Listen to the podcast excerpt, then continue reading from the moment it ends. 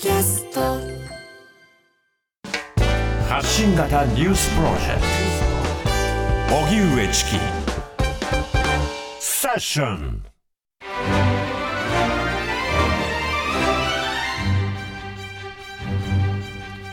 ここからは Weekly English Journal キニマンス塚本ニキさんが海外ニュースから気になる英語をピックアップ。リスナーの皆さんと一緒に英語を学んでいこうというコーナーです、はい、ニキさんよろしくお願いします。キオラよろしくお願いします。キオラはい、えーニュージーランドのマオリ語のこんにちはでご挨拶始めさせていただきました。先週学びましたねえー先週にはい、先週に引き続き、えー私ニュージーランドから、えー今月ね帰省しておりますので、えーここからリモートでお届けしたいと思います。はい。はいで先週はねあのニュージーランドの先住民マオリ族の人々のマオリ語のあのリバイバルがすごくこう活発になってるとお話ししましたけれど、うんこのニュージーランドという国にはもう一つの国名がありまして、はい。それはアオテアロアっていうんですね。これマオリ語で長く白い雲という意味で、うん。最近はよくこうアオテアロアニュージーランドというこう2つの言語を、えーくっつけたように、えー国のことを指す人が増えてきたなと感じます。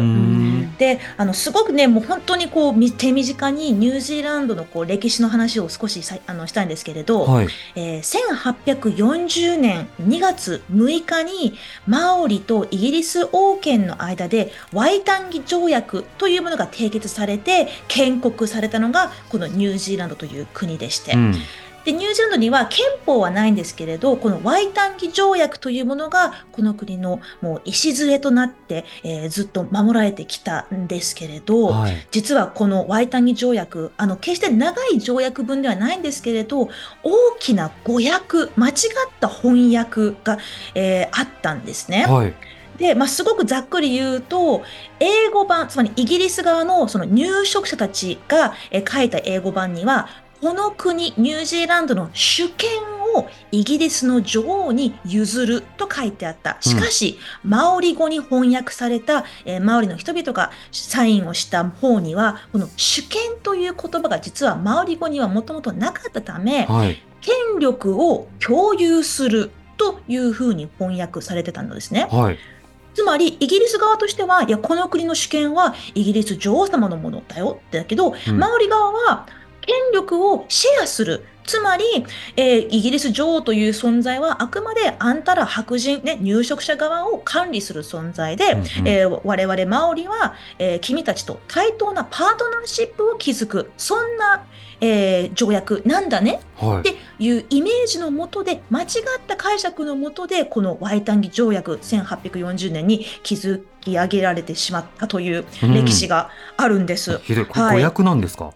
そうなんですよ。わざとじゃなくてわざとかどうかはね、まあまあ、いろんな解釈あるんですけれど、うんまあ、このワイタンギ条約というものは、この国のもう軸たるものであるにもかかわらず、はいもうあの200年近くね、こう解釈がなかなかこう一致しない、いろんな議論を巻き起こして、でさらにまあこの解釈違いのもとで、マオリの人々、どんどん権利、主権を奪われ、土地も奪われ、えー先週も話したように、えー言葉や文化をね、こう自分たちのものとして扱うこともどんどんどんどん減ってしまったという、もはやもううん。白人中心国家となってしまったというニュージーランドのまあ、まあ闇歴史もあるんですが、この歴史の過ちを是正しようとね、えー20世紀後半から様々な取り組みが行われてきたんですけれど、今、はい。私が今ニュージーランドにいる中で、結構このワイタンギ条約が、これこそが分断を深めているんじゃないか。という新政権の、えー政権トップの、ね、人間が言い始めて、はい。このワイタンギ条約さ、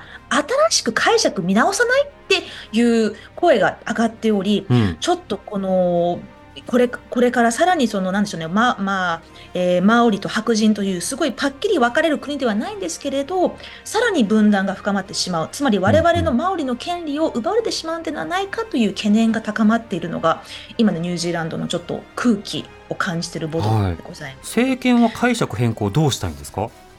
えっとね、そのワイタンギ条約のそのプリンシパル、つまりその、えー精神、この条約の精神というものを現代語に書き換えて、はい。それを大事にしようっていう、えー提案が一つ出ているんですね。うん。で、ただその、いやいや、もう1840年にもう署名されたこのワイタニ条約のもう言語のままで、英語とマオリ語、えーそれぞれ内容がちょっと違う。だったら、マオリ語の方を守るべきなんじゃないかっていう、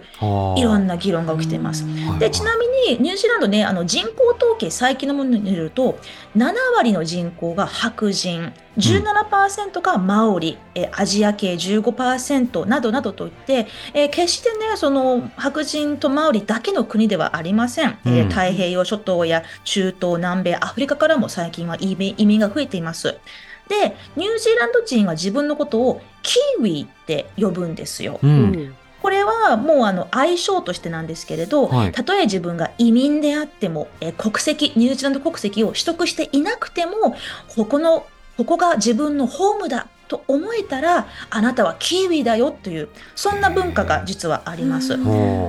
私の家族のように先祖がヨーロッパから移住してきた白人はパキハと呼ばれることもあるんですが、う。うべてのニュージーランド人のキーウィの白人がパキハという、えー呼称を好んでいるわけではありません。うんうんもうそんなは、なんか、いちいち白人とか呼ばれたくない。自分はただの普通のキーウィだっていう主張をする人もいます。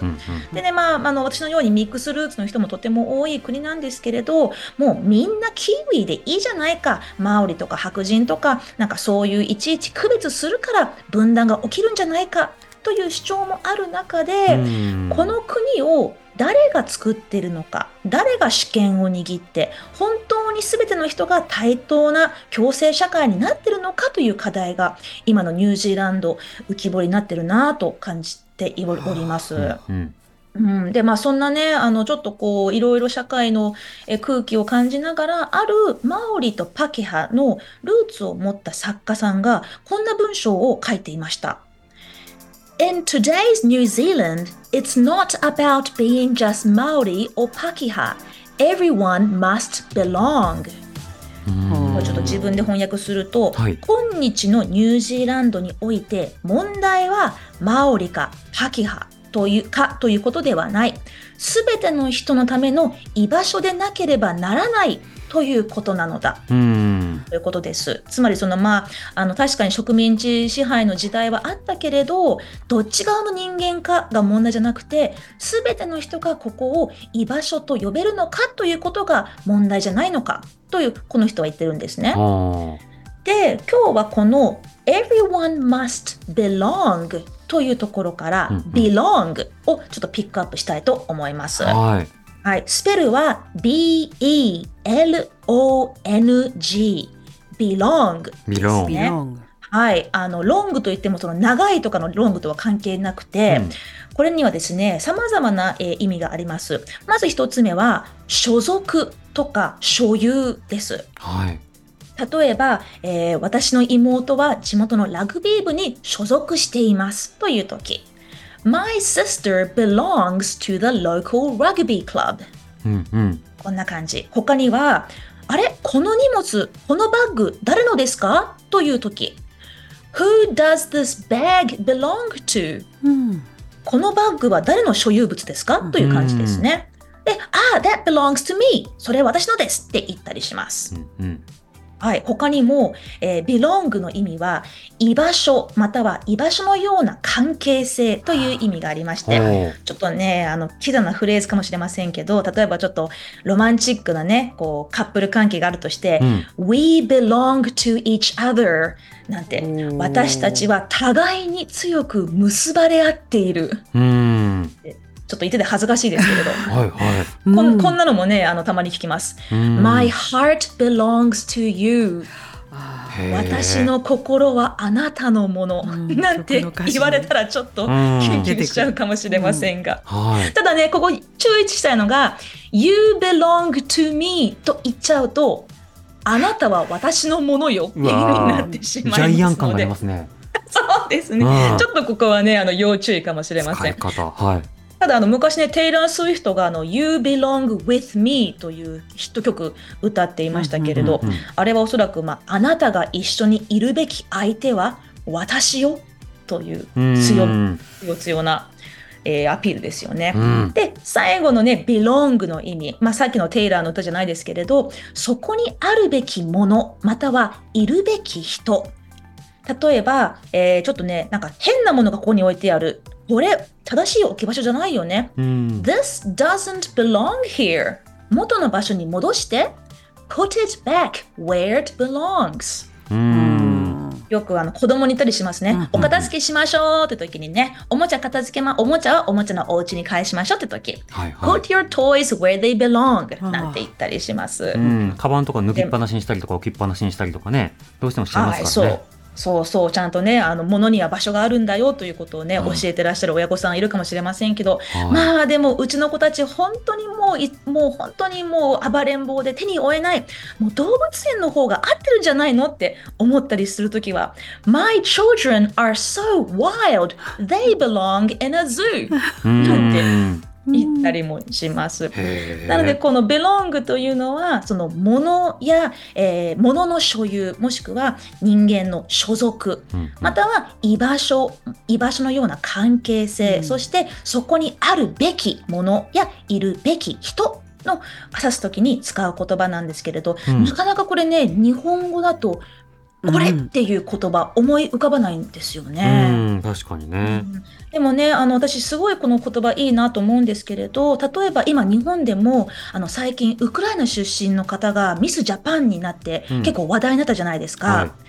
あの方のように、その自分の見た目とか質素とか関係なく、ここが私のふるさとだ、ここが私のホームだ、I belong here と主張する人がどんどんどんどん増えててもいいと私は思うんですよね。うんでまさにもう自分がどことどこから来たとか、えー関係なくここが私の居場所。I belong here と思えるひ人がうんなんでしょうね。それ思うことこそがもしかしたらある意味権利なんじゃないかと私思うんですけど、まあ、うん少なくともこのニュージーランドという国はそれを、うん、感じさせてくれてる場所だなと個人的に思うんですよね。うんそういった場所であるべきだ多くの人たちに居場所だと思ってくれる場所であるべきだっていうふうなある種の気持ちと、えーみんなここのことを居場所だと思え大事にしろ歌を歌え旗を振れってなるとこれだいぶ違う方向になりますよね。そうですね。まあその belong というのもね、何かこう役割を期待する、されるとか、なんか義務があるっていうよりも、もう単純に、うーん、もう存在するだけでよし。っていううん。ニュアンスだと私はまあ勝手に思ってるんですけれど、うん。まあもうとにかくこのニュージーランドという国をね作った人々でそしていろいろ起きてきた、まあ、悪いことも良いことも起きてきた歴史これをどう振り返りどう前に進むのかえー来週火曜日の6 6日はまさにこのワイタンギ条約が結ばれたワイタンギデーなんですけれど、うん。あの現地ワイタンギという地名があるんですよね。そのワイタンギという場所に今年は4万人もの人が集まるんじゃないかと、えー予想されていまして、えー私も実はちょっとこう取材をしに行こうと思ってじゃおりますあその取。材報告もまた楽しみにしております。はい、はい荒れないといいですけれど、うんはい、頑張ってきます。はい、ニキさんありがとうございましたあり。がとうございましどうた。もありがとうございました。荻上チキ